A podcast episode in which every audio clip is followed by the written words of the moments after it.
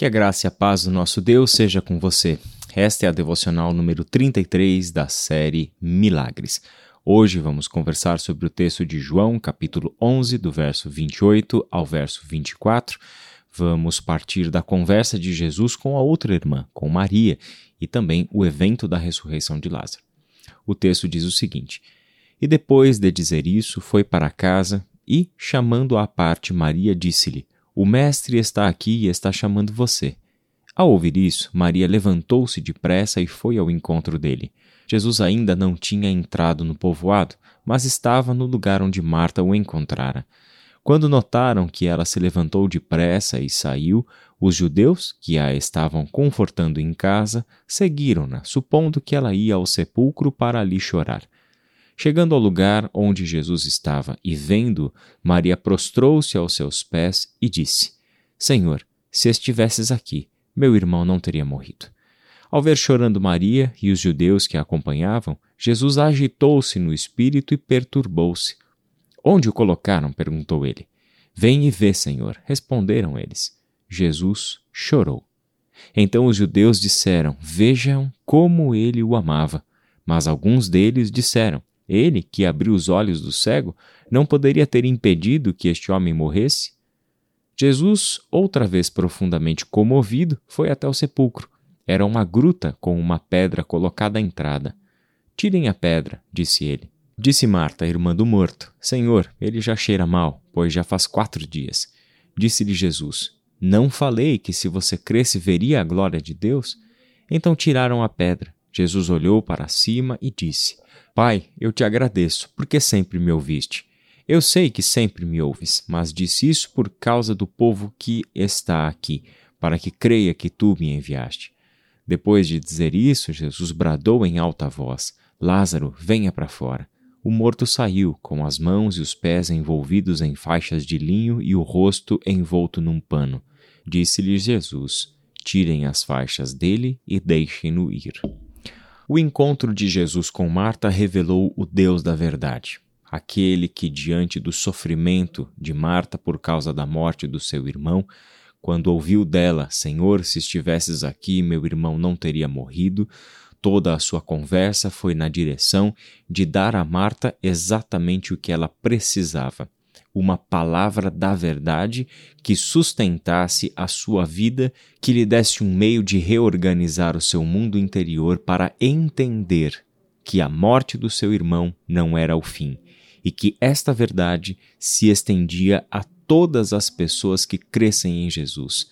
Mesmo que morressem, viveriam, e se crescem, não morreriam eternamente a morte já não teria mais a última palavra a dar sobre a vida daqueles que depositaram em Jesus a sua vida, a sua confiança, a sua esperança. Deus se manifestou em Jesus neste encontro com Marta, porque somente Deus pode fazer afirmações como essas feitas por Jesus.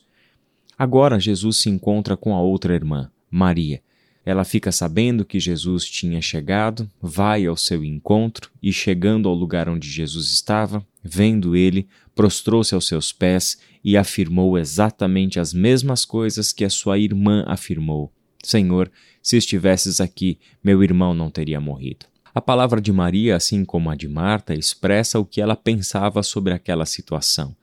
Se Jesus tivesse chegado a tempo, ele poderia ter curado meu irmão e hoje nós não estaríamos chorando a sua morte.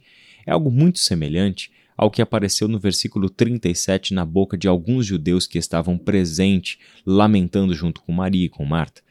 Eles disseram: Ele que abriu os olhos do cego não poderia ter impedido que este homem morresse? Parece que as duas irmãs, como também todos os judeus que estavam ali presentes, estavam olhando para Jesus e esperando dele uma resposta. Escuta aqui: você curou cegos? Você é, fez tantos milagres por aí e não poderia ter chegado a tempo e curado o seu amigo amado e impedido a sua morte? Parece que Jesus se torna, de repente, o centro das atenções de todas aquelas pessoas que estavam lamentando e chorando a morte de Lázaro.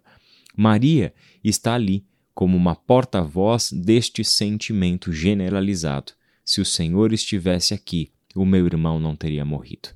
Só que a reação de Jesus agora é bastante diferente da reação que ele teve quando conversou com Marta. Ao ver Maria chorando e os judeus que a acompanhavam, Jesus agitou-se no espírito. Jesus agitou-se no espírito e ele se deixou comover. Jesus comoveu-se com aquela situação. Se acha inquieto, se acha emocionalmente abalado. Jesus não tem nenhum tipo de resistência em revelar como está o seu interior. Jesus chora quando vê toda aquela situação, quando contempla o choro de Maria, quando vê os judeus que acompanham Maria igualmente chorando e lamentando, Jesus está inquieto. Quando pergunta onde colocaram, Jesus chora. Esse é o Deus que Maria conheceu num momento em que ela precisava conhecer. Para Maria, Jesus não deu as palavras de segurança. Para Maria, Jesus não se manifestou como o Deus Todo-Poderoso que pode afirmar: Eu sou a ressurreição e a vida. Para Maria, Jesus se revelou como um Deus frágil, um Deus que conhece os nossos sentimentos, um Deus que participa da nossa dor e sofrimento, um Deus que é capaz de se deixar abater, se deixar agitar, se deixar inquietar, se deixar chorar e lamentar, porque tem compaixão da condição humana. Jesus é o Deus que sabe que a morte não era para ser. Jesus é o Deus que sabe que a vida criada por Deus é perfeita e a doença e a morte não faziam parte dessa história que Deus estava escrevendo em Gênesis 1 e 2. Jesus é o Deus que veio ao mundo para resolver o problema. Jesus é Deus que veio ao mundo para manifestar o seu poder e glória, tirando o mundo e a vida do domínio da morte e conduzindo a sua criação à sua restauração plena. Todo esse poder, toda essa glória, toda essa autoridade e soberania aqui se expressam e se manifestam em formas de lágrimas que descem pelo rosto de Jesus. Se manifestam em um espírito perturbado e inquieto. Se manifestam-se numa pessoa que está profundamente comovida como aparece no versículo 38, quando Jesus está indo em direção ao sepulcro. A cena da ressurreição é a resposta final, tanto para Maria quanto para Marta, como para todos os judeus que presenciavam aquela cena, como também para Lázaro. Jesus, com uma palavra de autoridade, em submissão à autoridade do Pai, dá a ordem para que Lázaro volte para que Lázaro saia do mundo dos mortos e retorne à vida. O morto, de quatro dias já sepultado, sai daquele sepulcro, envolto em faixas e panos. Jesus dá a ordem que se tirem aquelas coisas todas de Lázaro e ele sai dali completamente vivo aos olhos de grande número de testemunhas. A resposta final de Jesus é que a vida vai triunfar sobre a morte e o que aquelas pessoas estavam vendo naquele dia já era uma antecipação do poder da ressurreição, porque ali se concretiza o que Jesus disse: Eu sou a ressurreição e a vida. Ali se concretiza o que Jesus faz com a inquietação do seu coração diante dos efeitos da morte sobre a vida daqueles que ficaram vivos. A dor, da separação, a tristeza de que mais uma vez enfrentamos o poder da morte e perdemos. Maria, Marta e todos os judeus que estavam ali presenciaram um evento único: um morto de quatro dias ser trazido de volta à vida com uma simples palavra de Jesus.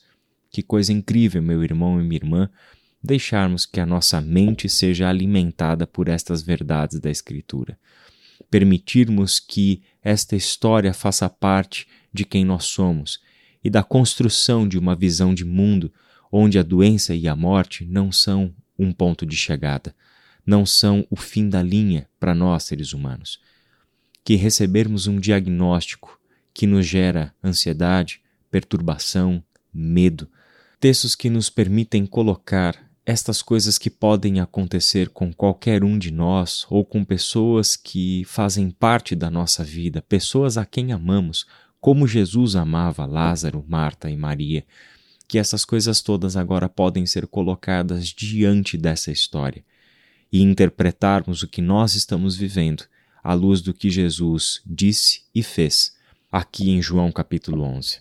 Amanhã nós vamos encerrar esse texto conversando um pouco sobre o preço que Jesus teve que pagar por esta ação libertadora e reveladora de que a vida triunfará sobre a morte e não há nada que a morte e os seus poderes possam fazer para retomar ao poder. Jesus é a ressurreição e a vida, e ele triunfou sobre a morte, mas um preço haveria de ser pago. Que Deus te abençoe e até amanhã.